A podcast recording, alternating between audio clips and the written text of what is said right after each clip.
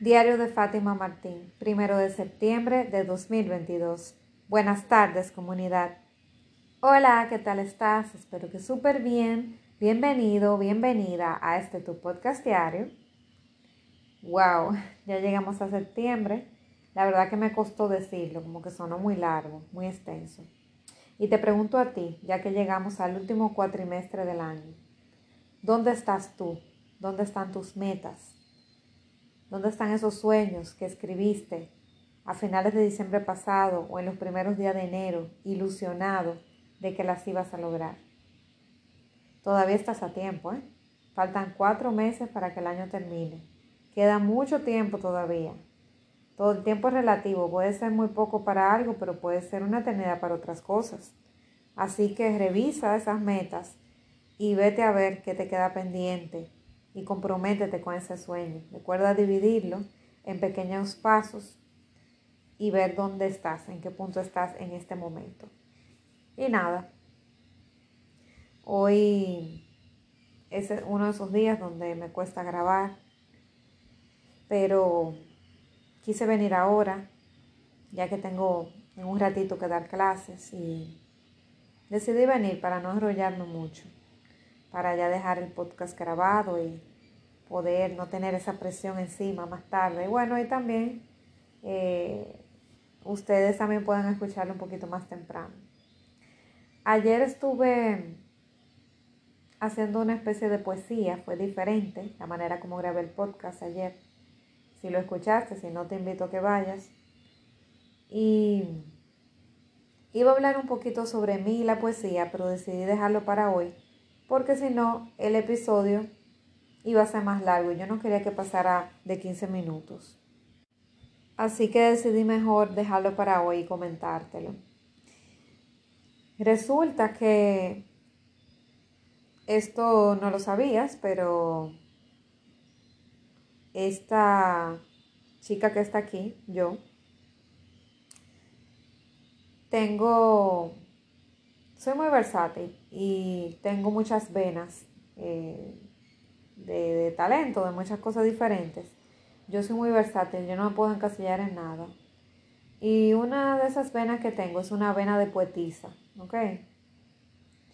Poeta, poetisa, como le quieras llamar. Y resulta que eso tiene mucho que ver con mi eneatipo, el, el eneatipo 1 a la 2. Y al tener a la 2, me conecto con el drama del eneatipo 2. Y tengo esa parte de muy dramática, sobre todo cuando no estoy centrada. Puedo ser muy, muy, muy dramática. Las películas de amor y, y cursis me flipan mucho porque me conecto con esa parte. Así como en un momento puedo odiar ese tipo de películas porque la encuentro muy cursi y me dan rabia, en otras ocasiones puedo conectarme de una manera super cursi, porque yo soy, yo soy muy cursi en el amor en realidad. Entonces soy muy romántica, tengo esa vena de, de Shakespeare, de romanticismo, de Romeo y Julieta, así, cortavenas al extremo.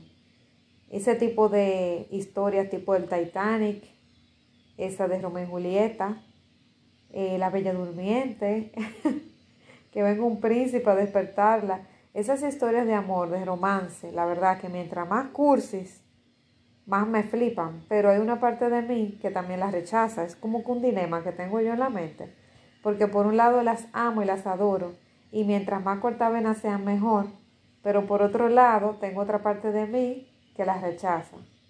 Es como que hay una Fátima romántica que se manifiesta, toda cursi, toda ella, toda, eh, no sé, toda tipo marshmallow que empalaga de dulce, esa versión, y así soy también cuando me enamoro, pero en general soy apasionada en todo lo que hago y tengo esa vena muy romántica, pero que también se va a la parte del drama.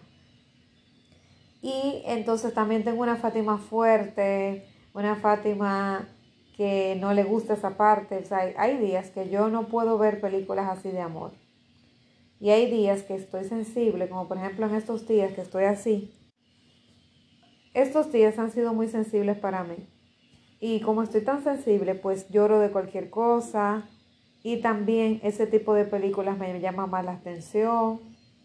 me gusta comer chocolate, me pongo así ñoña, que como que, como que quiero que me añoñen, quiero que me hablen bonito, como que estoy sensible. Y esos días sí yo conecto mucho con ese tipo de películas.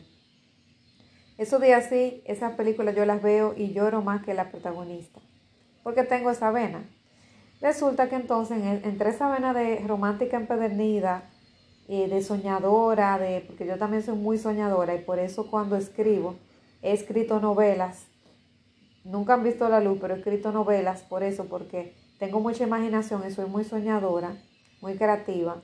También tengo la parte dramática. Entonces, es una combinación de tres cosas esos tres ingredientes son perfectos para, para los poetas. Y esa vena de poeta también la tengo, o sea, en mí, soy escritora nata y la poesía llegó a mí antes de la novela. Entonces yo recuerdo que escribía desde muy niña, no recuerdo desde cuándo, la verdad, pero desde que tenía cinco años o por ahí, recuerdo que uno de mis sueños era ser escritora, yo lo, lo he dicho aquí en el podcast. Y ese sueño yo lo voy a hacer realidad. Ya está hecho, mejor dicho. No lo voy a hacer, está hecho. Está hecho, hay una Fátima que ya lo hizo.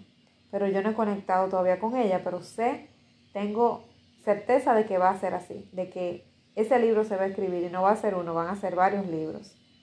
Ojalá que muchos. Pero el asunto es que al día de hoy, la Fátima de ahora no ha escrito ese libro. Pero la otra versión sabe que ya eso va a pasar. Y yo empecé escribiendo poesías, no sé a qué edad, pero sí recuerdo que en el colegio una vez gané un premio. ¿Sabías eso? Muy poca gente lo sabe, la verdad. Yo creo que ni mis mejores amigos lo saben. Eh, yo gané un premio en el colegio de poesía. Recuerdo que gané el primer lugar. No recuerdo bien qué edad tenía, pero asumo que unos 10 años. Y así, 9 o 10 años tenía que tener, no más de ahí que era una niña. Y gané ese premio en mi colegio de primer lugar en poesía. Nadie pudo ganarme. Y recuerdo el título de la poesía, pero lamentablemente, al ser niña y cosas, no le di mucha importancia y no guardé la poesía y se me perdió. Y todavía ando eh, abriendo cajas de vez en cuando entre las cosas mías de niña, a ver si la consigo. Sí recuerdo el título perfectamente, pero no recuerdo el texto. No voy a decir el título aquí por si acaso, ¿verdad? Si acaso quiero luego patentar ese, registrar ese título ahí para otra poesía que pudiera combinarla.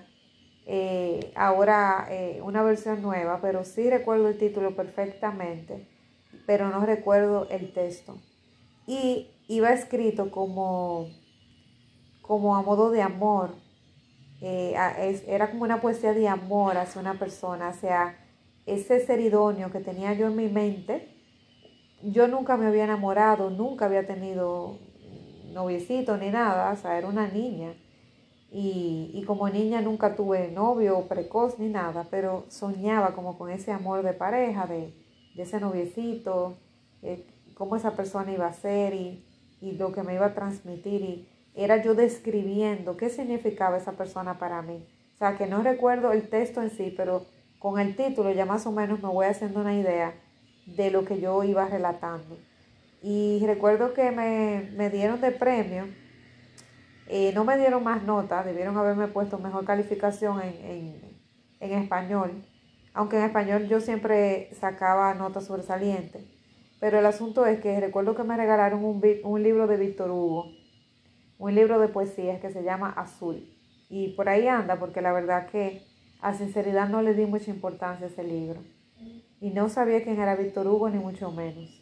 Pero sí recuerdo ese libro azul, que estaba lleno de poesías precisamente. Y, pero en ese momento no le di la importancia. Empecé a abrir el libro y eso, pero como que no conecté. Porque por maravilloso que sea un escritor, un poeta, no siempre tú vas a conectar. Hay algunos autores con los cuales, por más que te busquen la manera, tú no logras conectar con ellos y te, parecen aburridos, te parecen pesados y otros con los que al instante conectas. Bueno, yo no conecté con él, por lo menos no mi niña. Tendría que darle la oportunidad ahora de adulta para ver si conecto. Y así recuerdo también que estaba tratando de leer un libro, ahora después de adulta también, de poesía, que tampoco conecté con, con el escritor. Y no, no pude seguirlo, tuve que dejarlo. Antes yo decía que todo lo que empezaba lo tenía que terminar, pero la verdad que los libros he entendido que si de verdad no conecto, es mejor darle oportunidad a otro, a otro libro, porque empecinarte por leer algo que realmente tú sabes que no conectas y no te va a gustar es perder el tiempo. Porque al final vas a leerlo por leerlo y no te lo vas a disfrutar. Mejor ese tiempo se le dedica a un libro que a uno realmente le gusta. Entonces el asunto es, volviendo a eso, que gané ese premio de poesía. Y no sé, luego de ahí no seguí fomentando en mí el escribir poesías. No sé por qué, la verdad, ahora que lo analizo. Pero después dejé de escribir. Eh, ya de adolescente empezó otro tipo de emociones en mí. Y bueno, y empezó a, reverdecer esto de, la búsqueda de, de, qué sería esa pareja idónea y eso. Y de la poesía yo pasé a la novela. Y en la novela yo recreaba personajes viviendo historias de amor. Entonces, y, y personajes alrededor de esas dos personas. O sea que digamos que yo evolucioné a, de la poesía pasé a, no es que una sea mejor que la otra, pero que en ese momento de la adolescencia lo que me, lo que me llenaba eran las novelas. Y empecé a escribir novelas y dejé la poesía de lado. Y ahora que lo menciono, creo que sería bueno volver a empezar a retomar la poesía. Eh, porque la poesía incluso pueden ser extractos, entonces entiendo que puede ser más fácil para mí escribir poesía dado el poco tiempo que tengo disponible, que ponerme a escribir una novela que tiene que tener un hilo. Las novelas demandan mucho, pero la poesía simplemente, una poesía puede ser de una sola página, de media página, escribirla en un momentito, no tiene que tener un desarrollo, no tiene que tener ese hilo, esa trama que tienes que desarrollar y tomar en cuenta tantas cosas. Eh, la poesía tú te dedicas a eso y cada poesía puede ser algo separado. Y puedes escribir un libro de poesías con cosas totalmente separadas una de la otra, ni siquiera tienen que tener relación. Entonces sí, para incentivar esa parte de mía de escritura que le encanta escribir, pues podría ser buena idea ir escribiendo un libro de poesías y, y quién sabe si más adelante puedan ver la luz, claro ya que en el pasado nunca me atreví a publicar absolutamente nada, no tuve el valor, pero ahora eh, sí, ya tengo una nueva identidad y siento que, puedo eh, publicar, tengo, puedo tener el valor de publicar algo. Y es algo que es normal porque hay muchos autores que han pensado que sus escritos son malos, que nadie los va a leer y lo que pasa es que quizás eh, le faltaría un toque de, un editorial o de un corrector de contenidos, pero la esencia puede quedar, simplemente hacerles algunas correcciones y enfocar todo de una manera que quede maravillosamente bien, porque así hacen con casi todos los libros. Los libros hay que hacerles revisión. Quizás algo que el escritor escribió pues no resulta tan agradable al público o tan interesante en ese momento o no está escrito con alguna palabra que pueda ser altisonante, pero el redactor de contenido, el que revisa, ahora no recuerdo bien cómo se llama esa posición, pero pueden eh, revisar y pueden editar el libro y, y, dejarle su esencia y que no se pierda la esencia del escritor, de lo que quiso decir ahí, y envolverte en una historia preciosa. Entonces, eh, sí, sería algo bueno de hacer, la verdad. Un libro de poesías, no me había planteado. Puede ser que 2023 puedo ponerme esa meta de empezar a escribir poesías, incluso a finales de este año, escribir poesías, lo que diga mi corazón, porque tengo esa faceta bien romántica, bien cursi, bien dramática, y, y pudiera empezar. Yo pensé que la parte del género poesía se me iba a borrar de la cabeza, porque como yo he ido conectando más con, otro tipo de cosas y porque he trabajado mucho en mi codependencia y al trabajarla, pues hay mucho drama en mí que se ha ido. Porque ese drama no me ayudaba a vivir una vida de calidad. Y hay mucho drama que se ha ido de mí. Y mucho romanticismo se ha ido de mí también. Y muchas otras cosas. Pero pero sé que sigue estando la esencia. Y esa esencia pudiera yo traerla de nuevo a mí, crear el ambiente adecuado, poner la música, el momento, conectarme y volver a poder evocar esa poesía.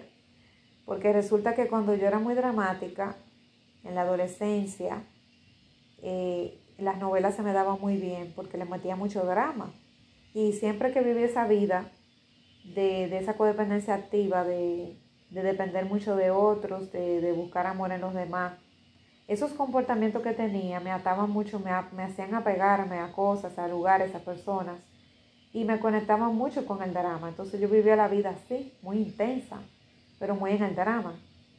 Y tiene mucha lógica porque recuerdo que Borja, Borja Vilaseca había, eh, había contado en uno de sus en vivos, algo así, de que él tenía un amigo que es como escritor y que era ciena tipo 2 y que le decía a Borja que él no, que no quería trabajarse, ni trabajar ni a grama ni nada, que él prefería quedarse así como era porque si no lo hacía ya no iba a escribir. Porque realmente cuando tú te trabajas y tú te conoces y empiezas a cortar el drama innecesario, a vivir una vida eh, más real, a darte cuenta que tú te perturbas por muchas cosas que no tienen sentido, uno empieza como a, a vivir más en la realidad y a darle menos importancia a ciertas cosas entonces conectas y te enganchas menos con esa, por ejemplo, esas músicas que pasan en, la radio, que son todas de eh, cortavena, de que si tú te mueres, si, si, tú me dejas yo me muero, no sé qué hacer sin ti. Esas cosas, ya yo esas canciones cortavena no conecto con ellas como conectaba antes de trabajarme. Pero antes sí, antes era hasta las lágrimas que me conmovían. Y algunas de ellas fueron mis himnos, sobre todo luego de rupturas, durante años. Himnos de que yo lo llevaba en el pecho como un escudo esas canciones y lloraba como una mandalena y era, era trágico, era trágico, lo sufría de verdad.